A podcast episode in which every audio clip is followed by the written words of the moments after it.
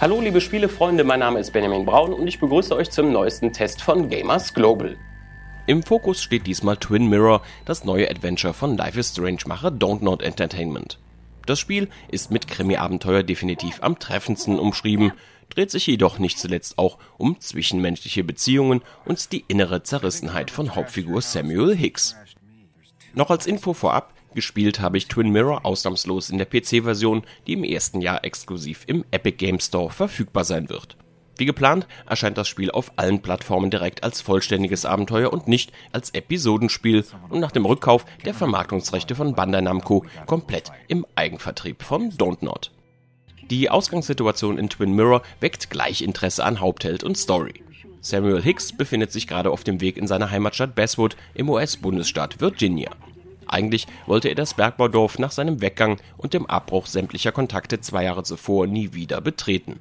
Doch als unerwartet Sams Jugendfreund Nick bei einem Autounfall ums Leben kommt, sieht er sich zur Rückkehr gezwungen, die ihn unweigerlich auch mit seiner Vergangenheit konfrontiert. Das geschieht bei Sam allerdings weniger im Dialog mit alten Bekannten wie seiner Ex-Freundin Anna, die einst seinen Heiratsantrag ablehnte und zuletzt mit Nick liiert war. Stattdessen macht Sam am liebsten alles mit sich selbst aus, indem er sich in seinen sogenannten Gedankenpalast zurückzieht. Eine immer wieder auftauchende Bezugsperson aber gibt es für Sam dann doch. Vor seinem geistigen Auge erscheint nämlich immer wieder sein Double, das ihm Ratschläge gibt. Doch ob Sams Hirngespinst eher das sprichwörtliche Engelchen oder doch das innerliche Teufelchen ist, bleibt lange verschwommen und es obliegt dem Spieler, diese und einige weitere Entscheidungen zu treffen. So you're just gonna keep telling me off. Disregard my advice. Sams Rückkehr ist aber nicht nur von seiner innerlichen Trauer um Nick oder den schmerzlichen Erinnerungen an Anna geprägt. Es geht auch um die ehemaligen Minenarbeiter von Bestwood, die durch einen Enthüllungsartikel von Sam alle ihren Job verloren haben. Nicks junge Tochter Joan, zu der Sam eine seltsame, fast schon väterliche Beziehung hat, zweifelt zudem an der Unfalltheorie und glaubt an Mord. Ihr selbst werdet diesem Verdacht im Laufe des grob fünf bis sechs Stunden kurzen Abenteuers definitiv nachgehen müssen. Auf den Handlungskern habt ihr in Twin Mirror zwar keinen Einfluss, verändert mit euren Entscheidungen jedoch den Verlauf und vor allem den Ausgang der Geschichte. So könnt ihr Joan, die Sam vorwirft, er habe sie im Stich gelassen, versprechen, die Sache genauer zu untersuchen oder das Mädchen aus der Sache raushalten, was sich massiv auf eure Beziehung auswirkt. Wollt ihr sie beschützen oder ihr signalisieren, dass ihr sie nicht für ein naives Kind haltet Beides ist möglich. Friends don't lie to each other, even if it means disappointing her again. Und genau wie in diesem Fall überlege ich meist lange, da ich unbeabsichtigte negative Konsequenzen befürchte. Zeitdruck gibt es in Twin Mirror indes keinen. Ihr habt also alle Zeit der Welt und wer will, kann ja dennoch jede Entscheidung einfach spontan aus dem Bauch heraus treffen. Neben direkten Konsequenzen wirkt sich die gewählte Weggabelung aber auch langfristig aus. Am Ende kann alles Friede, Freude, Eierkuchen sein, Möglich ist jedoch auch ein vergleichsweise schlechtes Ende sowie etliche Grautöne bezogen auf die jeweilige Beziehung einzelner Beteiligter zu Sam.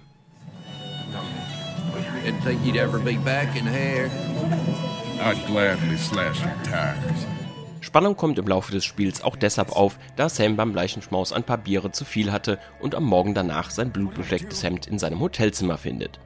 Es ergibt sich daraus nicht gerade eine Situation wie bei Lucas Kane in Fahrenheit, bei dem man definitiv weiß, dass der Held selbst den Mord begangen hat. Einen Mord dürfte Sam wohl niemand zutrauen. Dennoch hat man stets ein mulmiges Gefühl, spätestens wenn es um die Frage geht, das Geheimnis für sich zu behalten oder sich einer alten Bekannten anzuvertrauen. Das Spielprinzip an sich bleibt simpel gestrickt, wie ihr das eben aus Life is Strange oder den letzten Telltale-Episoden Adventures kennt.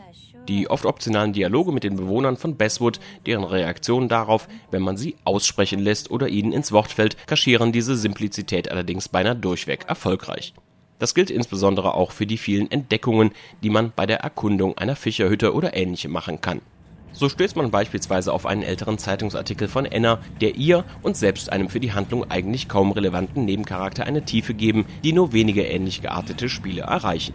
Bezogen auf Sam sind es insbesondere auch die unwirklich anmutende Ausflüge in dessen Gedankenpalast, der bisweilen wie die Manifestation einer paranoiden Wahnvorstellung wirkt. Ich will gar nicht groß ins Detail gehen, was ihr da erlebt, aber das ist audiovisuell und gefühlt oft eine Mischung aus Silent Hill und Remedy-Spielen, die bei mir für Stimmung sorgt. Was mir ebenfalls gut gefällt, ist, dass Twin Mirror hier und dort auch mal kleinere Rätsel oder Puzzle-ähnliche Spielmechaniken nutzt.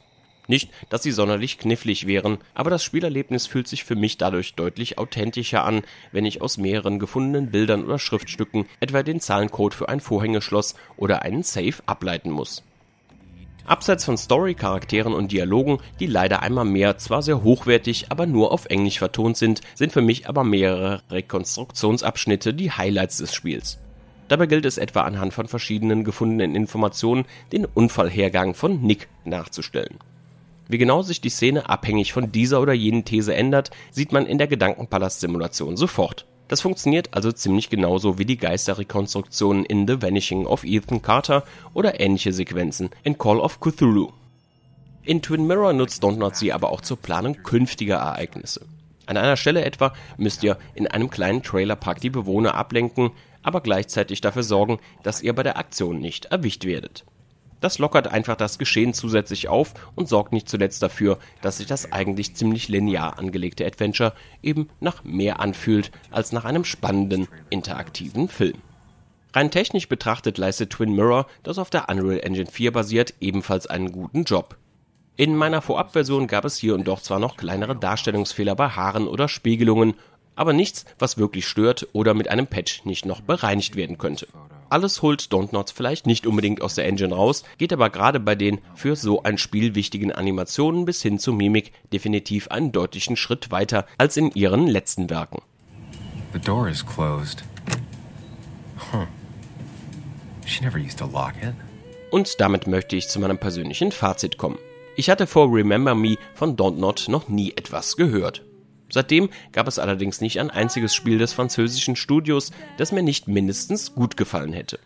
Für mich persönlich zählt Twin Mirror bei Story und Charakterdesign sowie den Dialogen zum bislang besten, was die Pariser Entwickler umgesetzt haben. Und genau deshalb wundert es mich wenig, dass sie ausgerechnet bei diesem Spiel das Wagnis eingehen, die Markenrechte vom Publisher zurückzukaufen und ihr Glück im Selbstvertrieb zu suchen.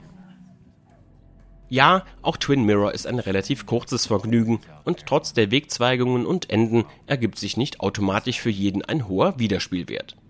Aber wer diese Art moderner Adventures mag, für den führt kein Weg an Twin Mirror vorbei. Ganz besonders dann, wenn für euch starke Charaktere, gut geschriebene Dialoge und eine hochwertige Inszenierung ganz oben auf der Liste der wichtigsten Bestandteile eines Adventures stehen. Für mich Dontnods bislang bestes Spiel und eine klare Kaufempfehlung. Meine persönliche Wertung lautet 8.5 von 10. Diesen Test gibt es als Video, Audio und Text. Alle weiteren Details zum Spiel findet ihr auf gamersglobal.de. Solltet ihr uns auf YouTube zuschauen, freuen wir uns wie immer über ein Like und ein Abonnement unseres Kanals. Do you really think breaking and entering is a good idea? Used Ethan's hidden spare key, no breaking involved. I don't know if he'll see it that way.